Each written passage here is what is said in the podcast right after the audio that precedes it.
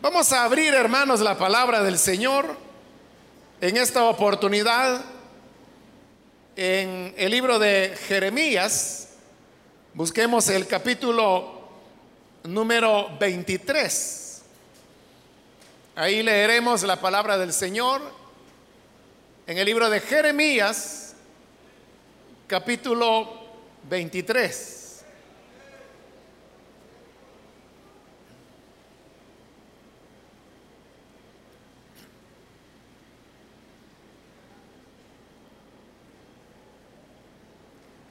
Si lo tiene listo, dice la palabra de Dios en Jeremías capítulo 23, el versículo 22. Pero si ellos hubieran estado en mi secreto, habrían hecho oír mis palabras a mi pueblo y lo habrían hecho volver de su mal camino y de la maldad de sus obras. Hasta ahí dejamos la lectura. Pueden tomar sus asientos, por favor, hermanos.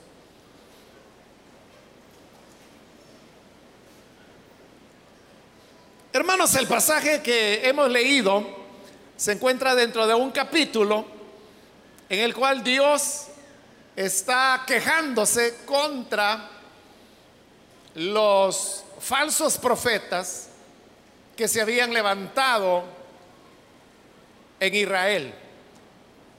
Jeremías desarrolló su ministerio en una época crítica de la historia de Israel, pues eran ya los últimos años de la monarquía que desembocaron en la deportación.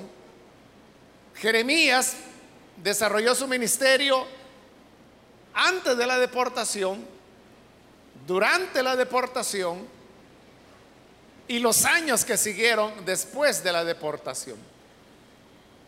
Y esto, como dije, eran años críticos en los cuales Dios anunciaba a través de Jeremías que venía la deportación, que venía la destrucción, que venía la muerte, si ellos no se volvían de sus malos caminos.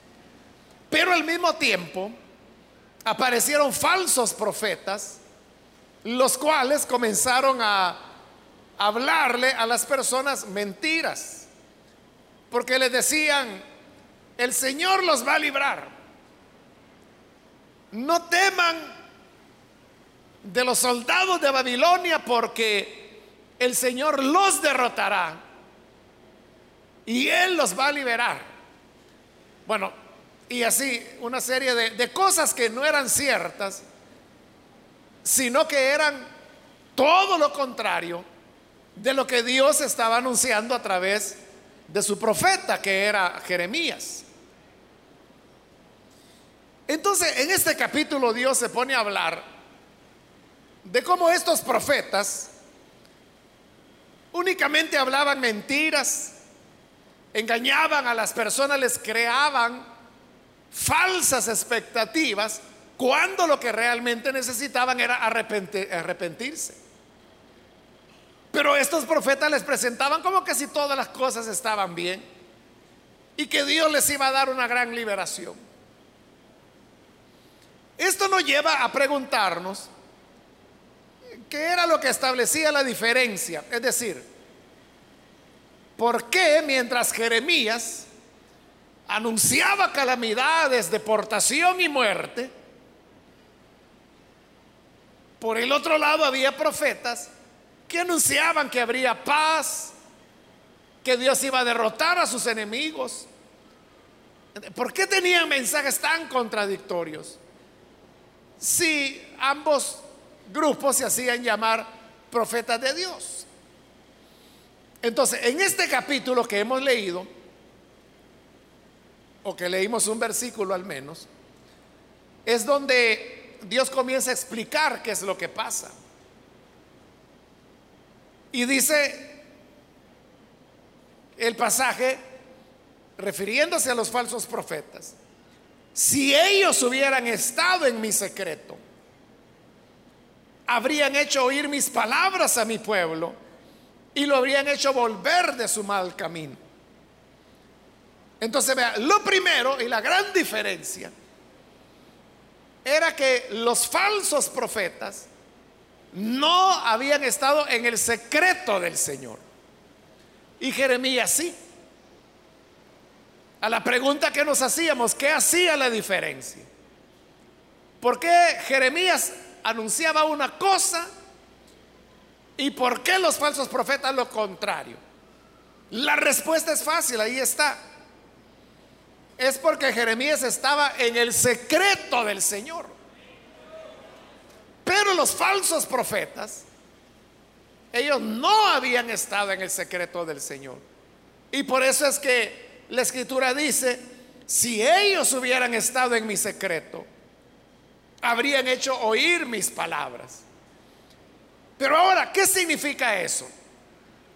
Estar en el secreto del Señor. ¿A qué se refiere la escritura cuando habla de estar en el secreto del Señor?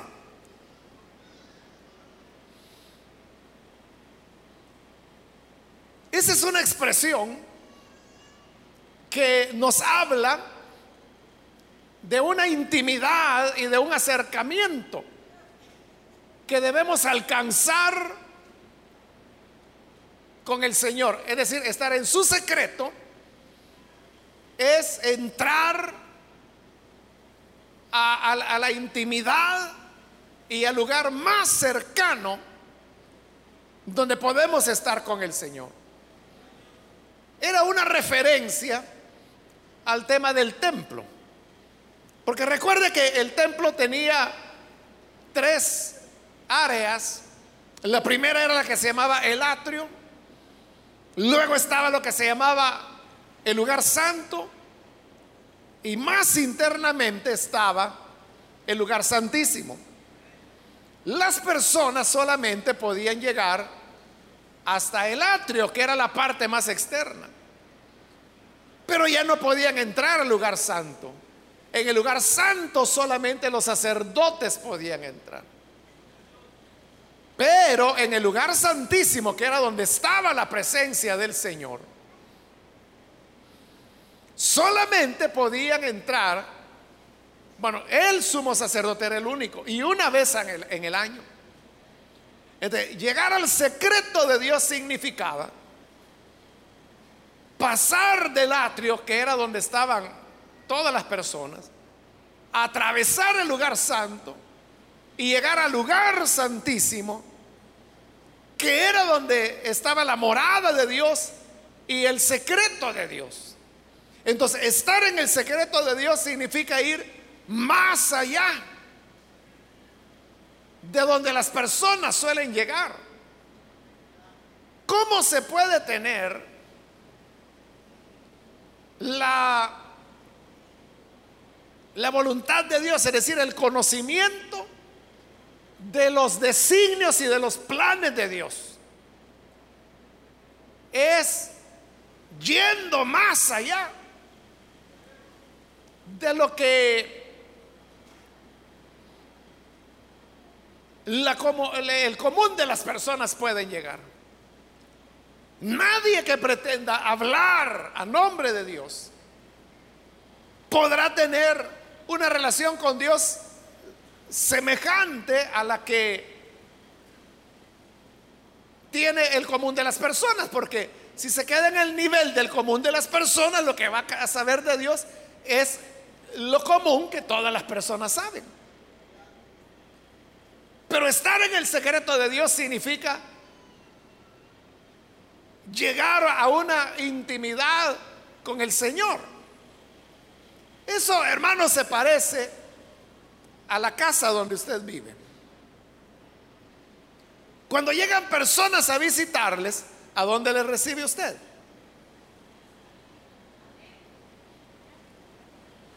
Le recibe en la sala. Porque la sala usted se esfuerza por tenerla más o menos presentable, ¿no? Pero si hay un momento en que la visita viene y le dice, mire, por favor puede prestarme el baño. Ah, sí le dice usted, espéreme un momentito. Y usted va al baño, trata de limpiar, echar el agua que, vaya hermano, ya puede pasar.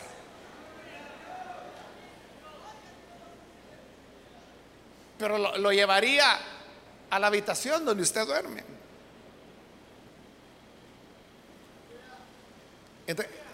ese es su, su lugar secreto.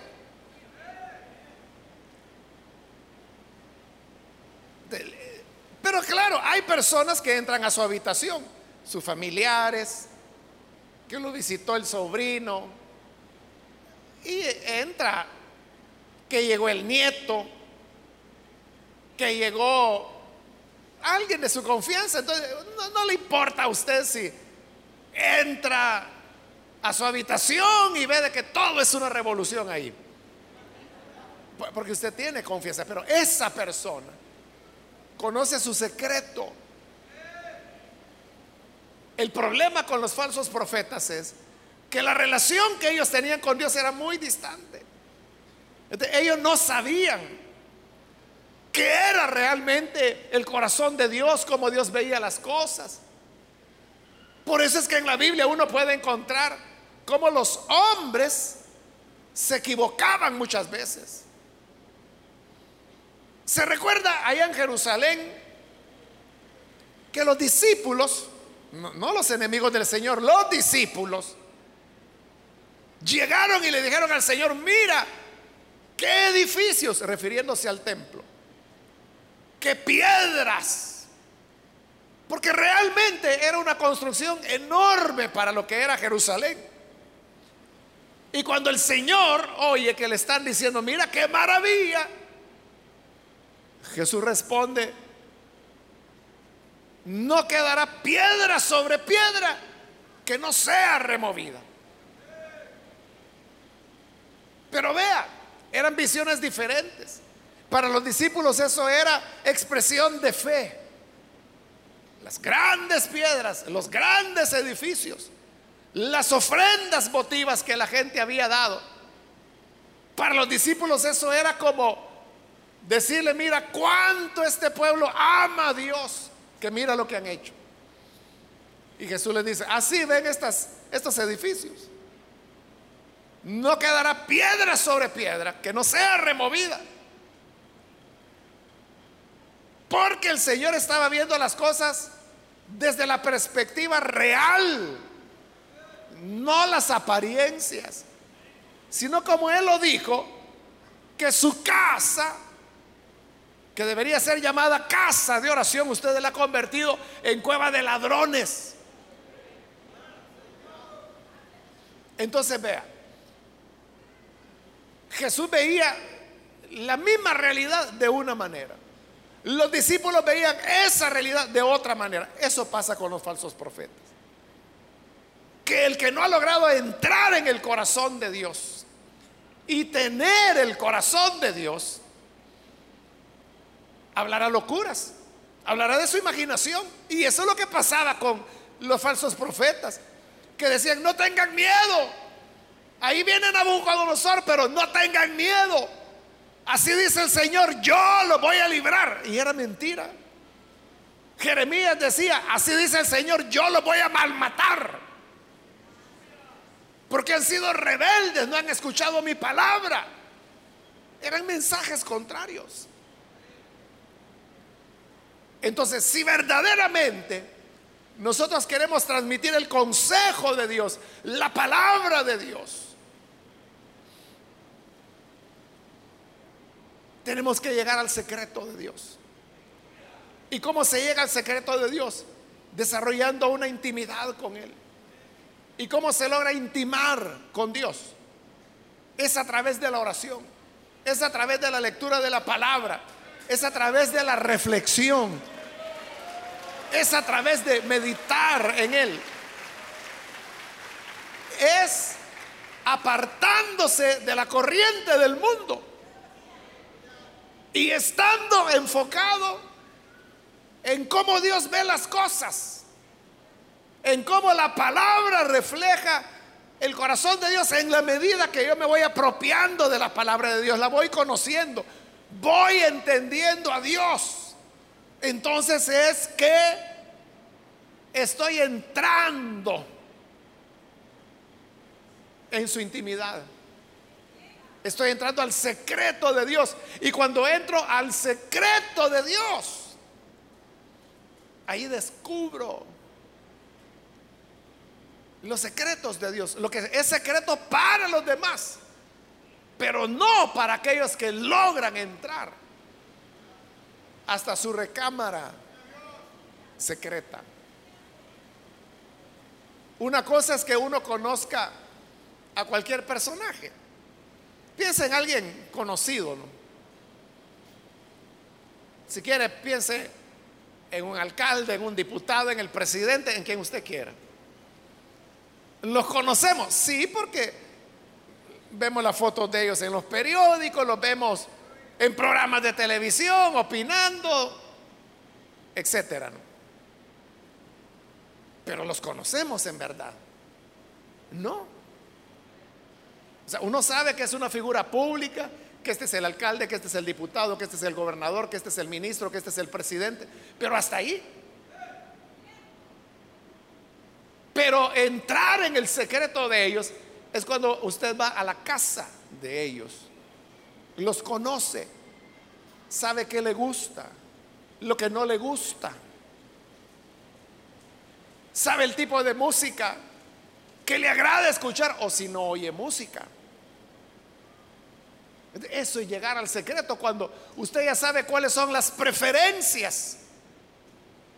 De conocer a Dios, hermanos. Es precisamente eso. Entrar en su secreto. Entonces, cuando uno entra en el secreto de Dios, no solamente conoce a Dios, sino que el conocimiento de Dios nos transforma, nos cambia, Nadie puede conocer a Dios y seguir siendo el mismo. Imposible. Si alguien sigue siendo el mismo es que es mentira, no conoció a Dios.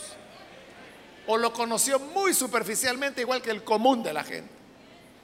Pero cuando se llega al secreto de Dios, entonces eso carga a la persona. Eso es como que le dijeran, fíjese que hay un hermano que está enfermo está en su casita, no se puede levantar, tiene muchos dolores. Y usted dice, así de lejos, dice, ah, bueno, gracias, yo voy a orar por él. Hasta ahí llega. Pero si usted fuera a visitarlo y llegar a ver a esa persona y lo ve en cama y le ve su sufrimiento y le ve su dolor, eso lo cambia a usted. Usted dice, tengo que hacer algo diferente. Hace como una semana quizá, en un periódico de acá del país salió una noticia de una pareja de hermanos, perdón, no hermanos, sino que pareja de esposos. Ellos están casados. ellos viven en el interior del país y tenían un niño, el niño se enferma gravemente y usted sabe que en El Salvador solo hay un hospital para niños que es el Hospital Benjamín Blum, y que existe porque el señor Benjamín Blum lo donó, si no, no hubiera ningún hospital para niños en el país. De como solo hay uno, ellos tuvieron que venir desde el interior del país y trajeron a su niño y se los atendieron en el hospital. Pero era grave la enfermedad del niño. Entonces ellos tuvieron que permanecer semanas pero no podían regresarse al lugar donde vivían porque no tenían el dinero para hacerlo. Entonces ellos, este reportaje hablaba de cómo ellos permanecieron semanas en la calle del hospital Bloom sin bañarse por semanas, sin cambiarse ropa y comiendo de lo que algunas personas le regalaban. La historia es un poco triste porque el niño muere al final. Pero habiendo muerto su hijo, esta pareja de esposos quedaron impresionados, que no eran ellos los únicos que estaban por semanas en la calle. ellos vieron a otros padres, a otras madres que tenían que estar esperando días, semanas, algunos meses, mientras sus niños, porque no los dejan entrar al hospital, solo en ciertas horas. Entonces, como ellos vivieron la experiencia, entonces ellos ahora se han dedicado a ayudar a la gente. Y ese era el reportaje del periódico, que ellos van y piden donaciones, van a supermercados, van a almacenes, van a gente caritativa. Entonces hay gente que le regala pan, otro le regala tomates, otro le regala pollo. Entonces ellos vienen, cocinan y entonces preparan comida y por las noches van a los padres que están esperando afuera del hospital Bloom y les dan comida, le llevan una bolsita donde le llevan cepillo de dientes, jabón. No hay agua donde bañarse, ¿verdad? Pero por lo menos ya tienen el cepillo de dientes, pasta. Y tienen ratos de venirlo haciendo. De eso hablaba la noticia del periódico. Era como el reporte de lo que esta pareja hace. Pero vea, ¿cuántos de nosotros no sabemos eso? Tenemos años quizás de saber que eso es así. Bueno, yo incluso tuve conocimiento hace también ya varios años. Era un ministerio cristiano que ahí cerca, en las casas que hay alrededor del hospital Bloom, habían rentado una casa grande. Este era un ministerio cristiano. Entonces iban a traer a los padres de familia y decían, mire, no pase aquí la noche, véngase, aquí hay una casa. Y se lo llevaban a esa casita. Bueno, realmente era una casa algo grande. Y ahí habían colchonetas, ahí se podían bañar, ahí podían comer. Y como era un ministerio cristiano, les hablaban de Cristo, oraban por sus hijos que estaban enfermos. Era bien bonito. Yo, yo los apoyé a ellos por un tiempo, pero luego yo creo que desaparecieron porque era un presupuesto, o sea, solo alquilar esa casa, que era algo grande porque son bastantes padres de familia. Eh, era, era, yo nunca supe, pero yo sé que era caro. Más la comida, más el agua y, todo eso. Tener voluntarios todo el tiempo.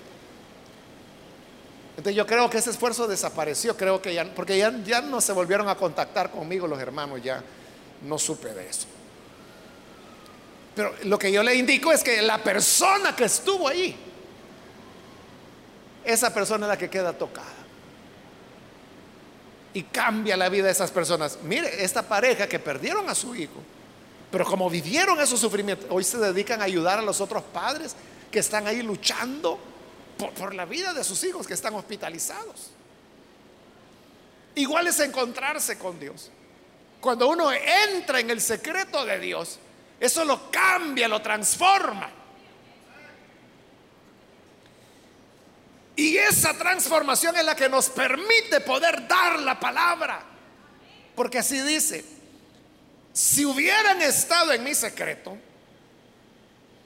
habrían hecho oír mis palabras a mi pueblo. ¿Por qué hay predicadores que logran hacer oír a la gente la palabra de Dios? Y hay predicadores que no lo logran. Es decir, están ahí hablando un poco de disparates mezclados con algunas citas bíblicas. Y la gente, bueno, hay, gente que usted sabe que no sabe distinguir el pan de la piedra. Y cualquier disparate que le digan se lo traga. Pero para aquellos que tienen conocimiento de la palabra, ellos saben que la palabra no les está llegando. El hombre puede zapatear, puede brincar, puede romper el púlpito si quiere, tirar el micrófono, pero hay algo ahí que, no conecta y usted dice, no, este hombre puro show está haciendo. No, este hombre Quizás se peleó con la señora desquitándose la amargura del pleito. Está aquí con nosotros en la iglesia. O hay gente que dice, bueno, yo no vengo aquí a oír un malcriado, yo lo que quiero es decir palabra de Dios. Yo no vengo a que me insulten. Hay gente que sí distingue. ¿Cuándo la palabra de Dios está llegando y cuándo no? Yo le he preguntado, ¿qué es lo que hace? Que cuando hay un predicador que hace oír la palabra del Señor, que tiene, que no tiene aquel otro que también predica, que se llama pastor, pero que no logra hacer oír la palabra de Dios al pueblo. ¿Cuál es la diferencia? Es lo que Dios dice ahí. Si hubieran estado en mi secreto, habrían hecho oír mis palabras a mi pueblo. ¿Qué tienen esos predicadores, hermanos, que a veces oímos? Que cuando los escuchamos hablar o predicar, sentimos que esa palabra viene, pero directamente a nuestro corazón. Entonces nos golpea de tal manera que uno dice, ¿y, qué es lo que tiene? ¿Qué tiene esta persona? La respuesta es, ha estado en el secreto del Señor. Y como ya le dije, el que entra al secreto del Señor no vuelve a ser igual. Es transformado, es cambiado. Como Él ha sido cambiado, puede cambiar a los demás. Porque Él ya conoce la palabra de Dios, ya conoce el corazón de Dios. Entonces cuando habla, no solo llega a repetir versículos de la Biblia, aprendidos mal de memoria, sino que viene a hablar verdaderamente la palabra que viene del corazón y de los labios de Dios. Podrá ser un mensaje sencillo, pero cuando viene de la palabra de Dios, eso es extraordinario. A lo largo, hermanos, de la vida cristiana que el Señor me ha permitido, ya estoy a unos días de cumplir 41 años de que el Señor en su misericordia me salvó.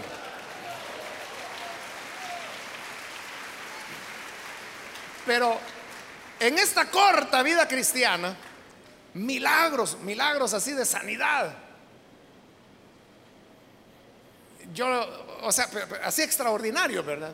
O sea, yo sé que el Señor hace muchas sanidades y todo eso. Pero le digo que a mí me conste que haya visto milagros así impresionantes. Dos recuerdo en este momento.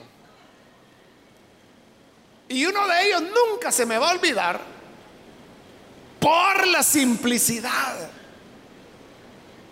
Ya, ya lo he contado algunas veces, pero por aquellos nuevos lo voy a contar de nuevo. Yo estaba recién convertido. Digo, recién convertido tenía uno o dos años quizá de mi conversión. Entonces una familia que ellos me, acogieron, fueron como, como mis mentores en la fe cristiana. Entonces un día me dijeron, fíjese que viene un evangelista que va a predicar en una iglesia. Vamos, bueno, Vamos, le dije yo. Y me acuerdo que era en San Salvador, en una colonia, algo ahí por la colonia Roma, por ahí más o menos. Pero era una iglesita, bueno, era una casa realmente, y la iglesia estaba en la sala de la casa, entonces era chiquito, ¿no? Pero estaba, hermano, totalmente lleno lo que puede caber en una sala. Entonces, como no había ya, mucho espacio, entonces a mí me fueron a sentar frente a la plataforma. Pero mire, yo, yo estaba sentado más o menos así esta distancia. Aquí estaba el púlpito y aquí estaba yo sentado, porque en la primera fila me sentaron y todo lleno.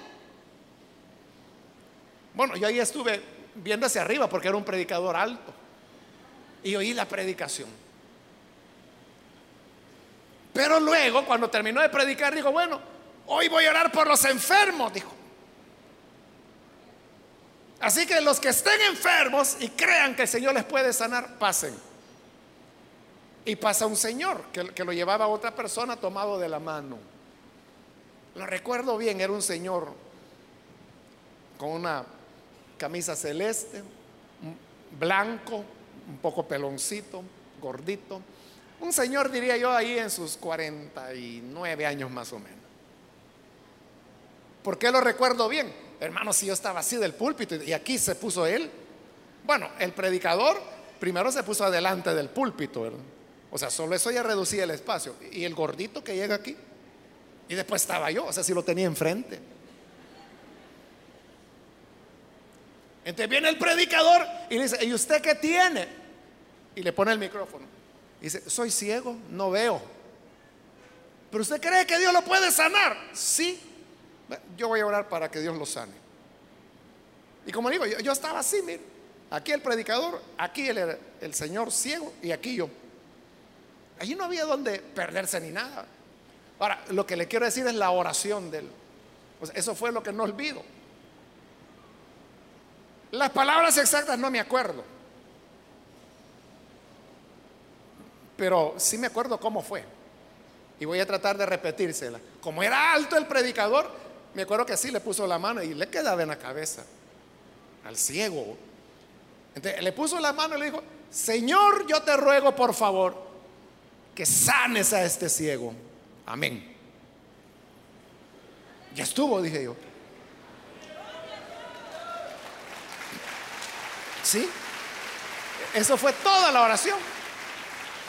Y así, así en el tono que yo se la acabo de hacer. Así, tranquilo. Señor, te ruego que por favor sanes a este ciego. Amén. Vaya, le dijo. ¿Cuántos dedos hay acá? Y el hombre, dos. Ahora, tres. Ahora, uno. Vaya, le dijo. Y saca su pañuelo el predicador. Rojo me acuerdo que era el pañuelo. Como se me va a olvidar, ¿verdad? ese color casi no se usa y lo tenía enfrente. ¿Qué está viendo? Una como tela, le dice. ¿Qué color es? Rojo. Estaba viendo. Recibió la vista.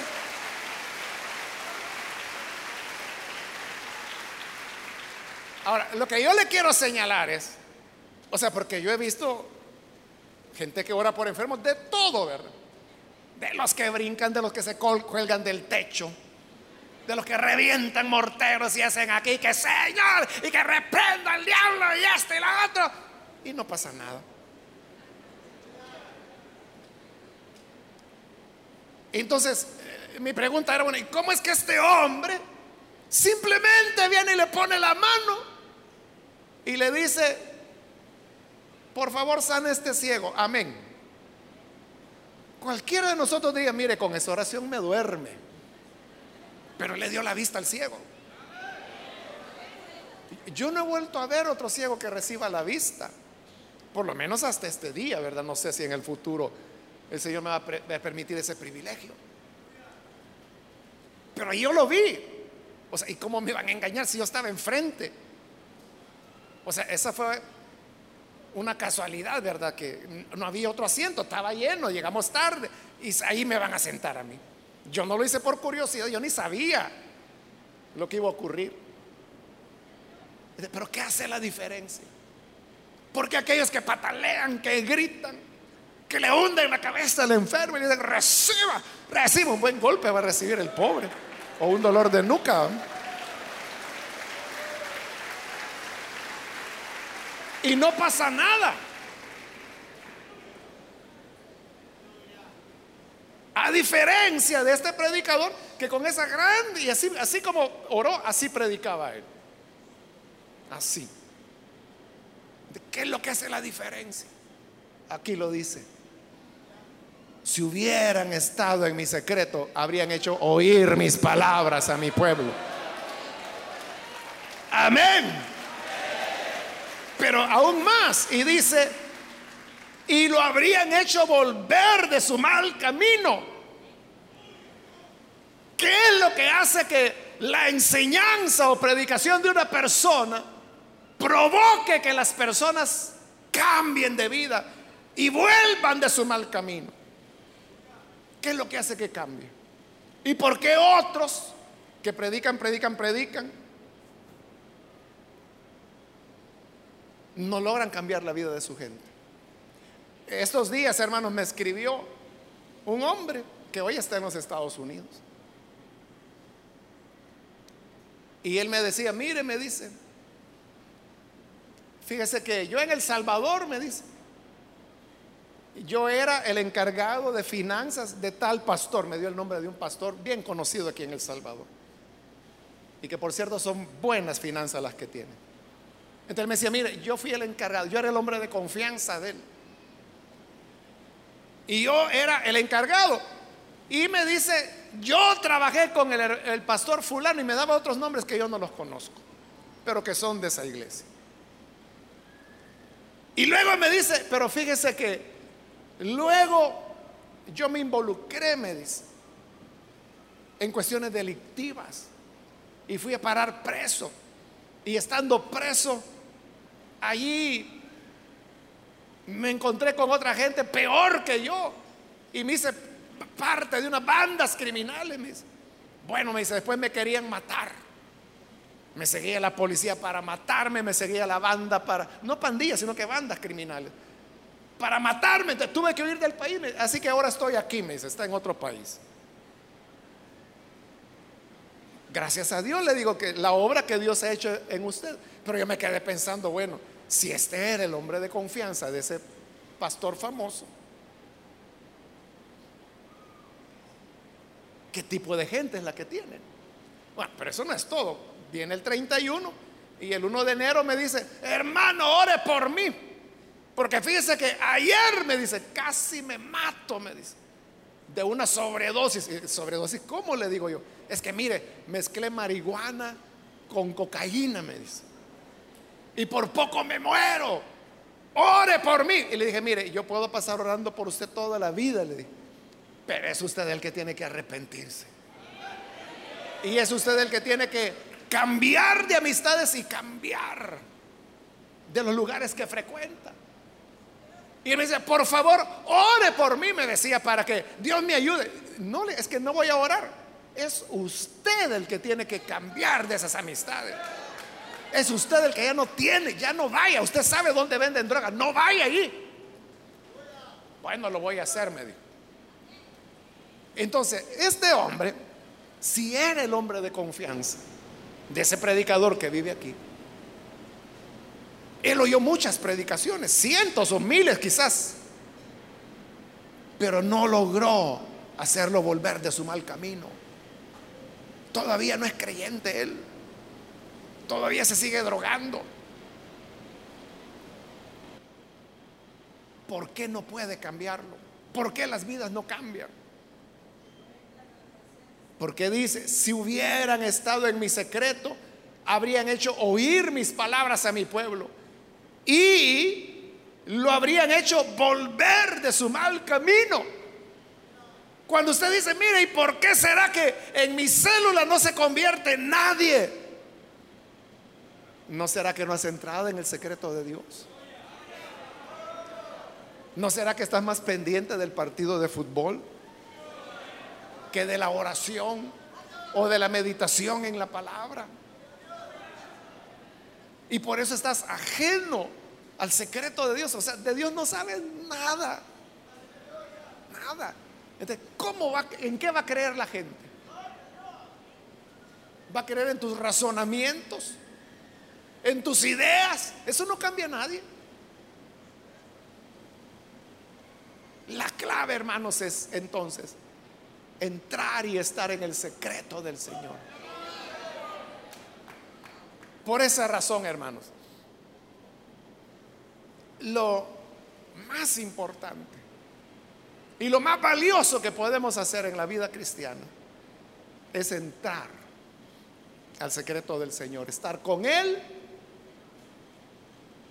tener intimidad con Dios. Y así uno sabe cuál es el corazón de Dios. Y así uno sabe qué es lo que Dios quiere realmente. Y cuando usted tiene eso, o sea, esa, esa transformación que provoca el conocer a Dios, es lo que le va a permitir impactar a otros, porque usted está impactado. Que el Señor nos ayude para que nuestra relación con Dios no sea superficial, sino que de verdad podamos entrar en su secreto. Amén. Vamos a cerrar nuestros ojos y vamos a inclinar nuestro rostro. Yo quiero invitar, si hay con nosotros amigos o amigas que todavía no han recibido al buen Salvador. Yo quiero ahora animarle para que usted venga y pueda creer en la vida nueva que el Señor ofrece. Si hay alguna persona, algún amigo o amiga que hoy necesita creer en el buen Salvador, yo le invito para que en el lugar donde usted está se ponga en pie en señal que necesita creer en el Hijo de Dios.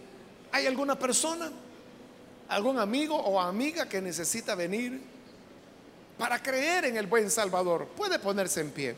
Queremos orar por usted. Ese es el primer paso para entrar en el secreto de Dios, para conocer a Dios. ¿Hay alguna persona? Muy bien, aquí hay un joven que pasa, bienvenido. Dios le bendiga. Alguien más que necesita entregarse al buen Salvador. Acá hay otro hombre que pasa, Dios lo bendiga, bienvenido. ¿Algo otra persona? Le animo para que pueda pasar. Puede ponerse en pie y vamos a orar por usted. Alguien más que necesita venir. Hoy es su oportunidad. La gracia de Dios le está esperando. De este lado hay otro joven que pasa. Dios lo bendiga. Bienvenido. Otra persona que necesita venir. Puede ponerse en pie. Yo le animo.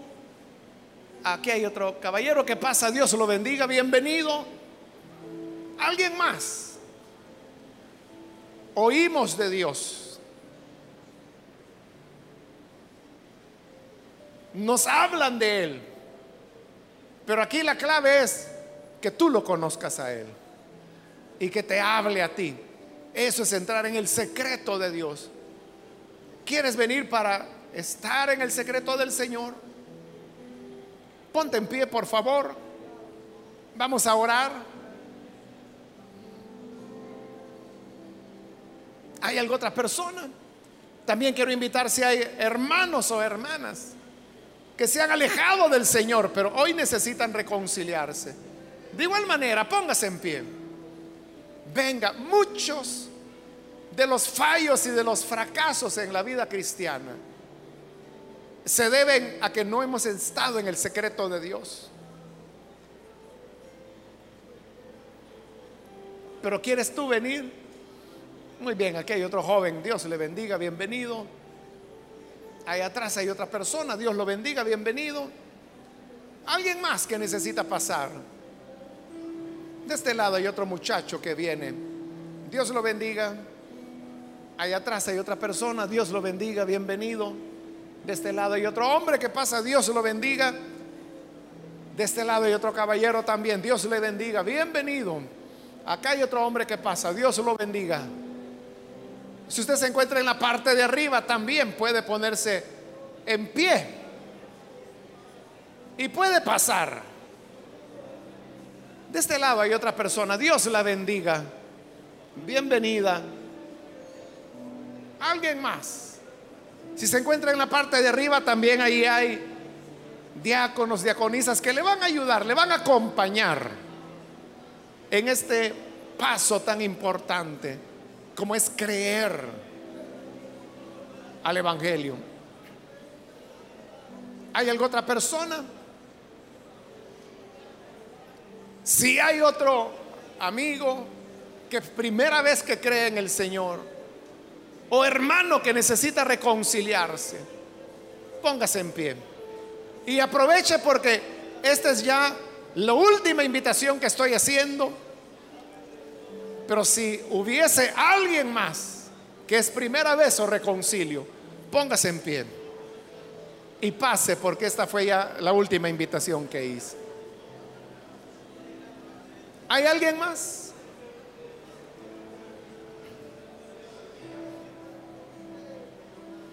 Puede pasar. Aquí hay otra persona. Dios la bendiga. Bienvenida. Alguien más que necesita venir. Puede pasar en este momento. A usted que nos ve por televisión también le invito para que se una con las personas que están aquí al frente y le invito para que entre en el secreto del Señor. Y ahí es donde Dios le revelará sus muchas secretas. Oremos entonces. Padre, te damos las gracias por las personas que están aquí al frente, también aquellos que a través de televisión o radio están abriendo sus corazones para creer a tu palabra. Yo te ruego, Padre, que transformes las vidas, las personas. Queremos, Señor, confiar en ti. Tú, Señor, eres grande en bondad, grande en misericordia. Nuestra confianza lo eres tú, Señor. Gracias porque por la sangre de tu Hijo podemos llegar hasta tu secreto y conocerte. Y al conocerte ser transformados para que podamos transformar a otros, para hacerles volver del camino del mal. Permítenos, Señor, vivir cada día en tu amor, en tu temor y en el secreto de tu habitación. Por Jesús nuestro Salvador lo pedimos. Amén y amén.